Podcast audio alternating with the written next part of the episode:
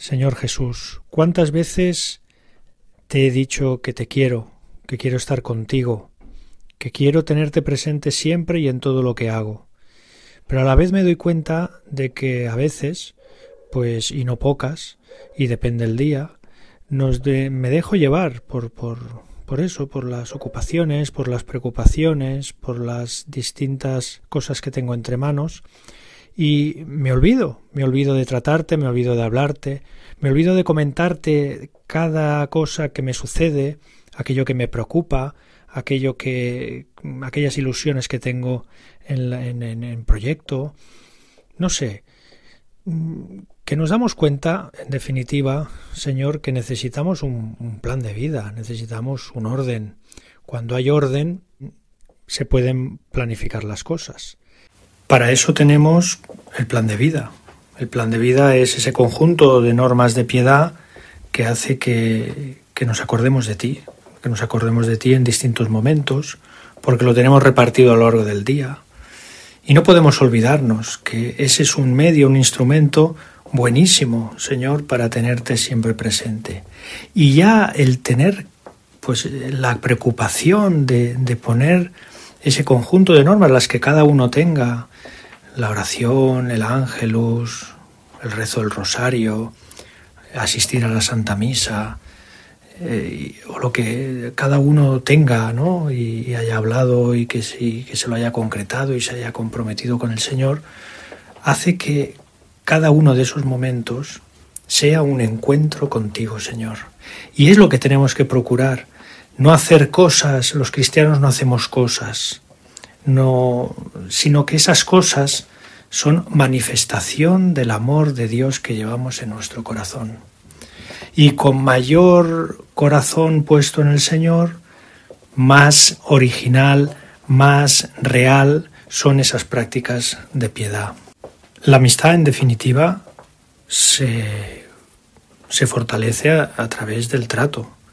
No podemos pensar que teniendo una relación fría, distante con alguien, podamos entablar esos lazos de amistad, de amistad íntima.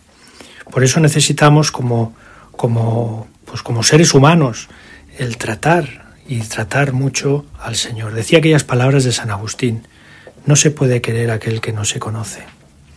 Por tanto, el conocimiento de Dios, el conocimiento de Jesús, a través del Evangelio, de la lectura del Evangelio, de, algún libro de lectura espiritual, de esos ratos de, de, conversación íntima como estamos haciendo ahora contigo, Señor, hace que esos lazos de amistad, de unión, de cariño, se hagan cada vez más fuertes. Y no podemos caer o pensar que ese conjunto de plan de vida que quizá con nuestro director espiritual o aquella persona que nos ayuda en nuestra vida cristiana sea como decir ese cumplió, cumplir y ya está, ¿no? Tachar de una lista una serie de cosas que me he comprometido a hacer y ya está. Porque acabaríamos eh, con una vida cristiana farisaica, es decir, hipócrita. Lo que hacemos nace de dentro, lo que hacemos nace del interior. La vida cristiana nace de dentro y se manifiesta fuera. Y no podemos pensar que el hacer muchas cosas nos hace mejores cristianos. No se trata de hacer muchas o pocas cosas, sino aquellas necesarias para nuestra vida interior, para nuestra relación con Dios. Habrá momentos en los que tendremos pues esa necesidad de hacer más cosas, menos cosas, cada uno en cada momento lo que necesite. Pero sobre todo con esa idea de querer tratar al Señor, de querer conocer al Señor, de querer encontrarnos con, el Señor, con aquellas palabras de San José María, que tiene que ser como nuestro itinerario, o por lo menos para mí lo es, Señor, cada día recordarme que busques a Cristo, que encuentres a Cristo, que ames a Cristo. Y eso lo tendremos que hacer muchas veces a lo largo del día, y a lo largo de los días, y a lo largo de las semanas, meses y años, y toda nuestra vida, porque Mm, como decía al principio, nos despistamos. Los ajetreos del mundo, las cosas que tenemos entre manos, todas muy buenas, muy loables, pero que nos despistan un poco a veces.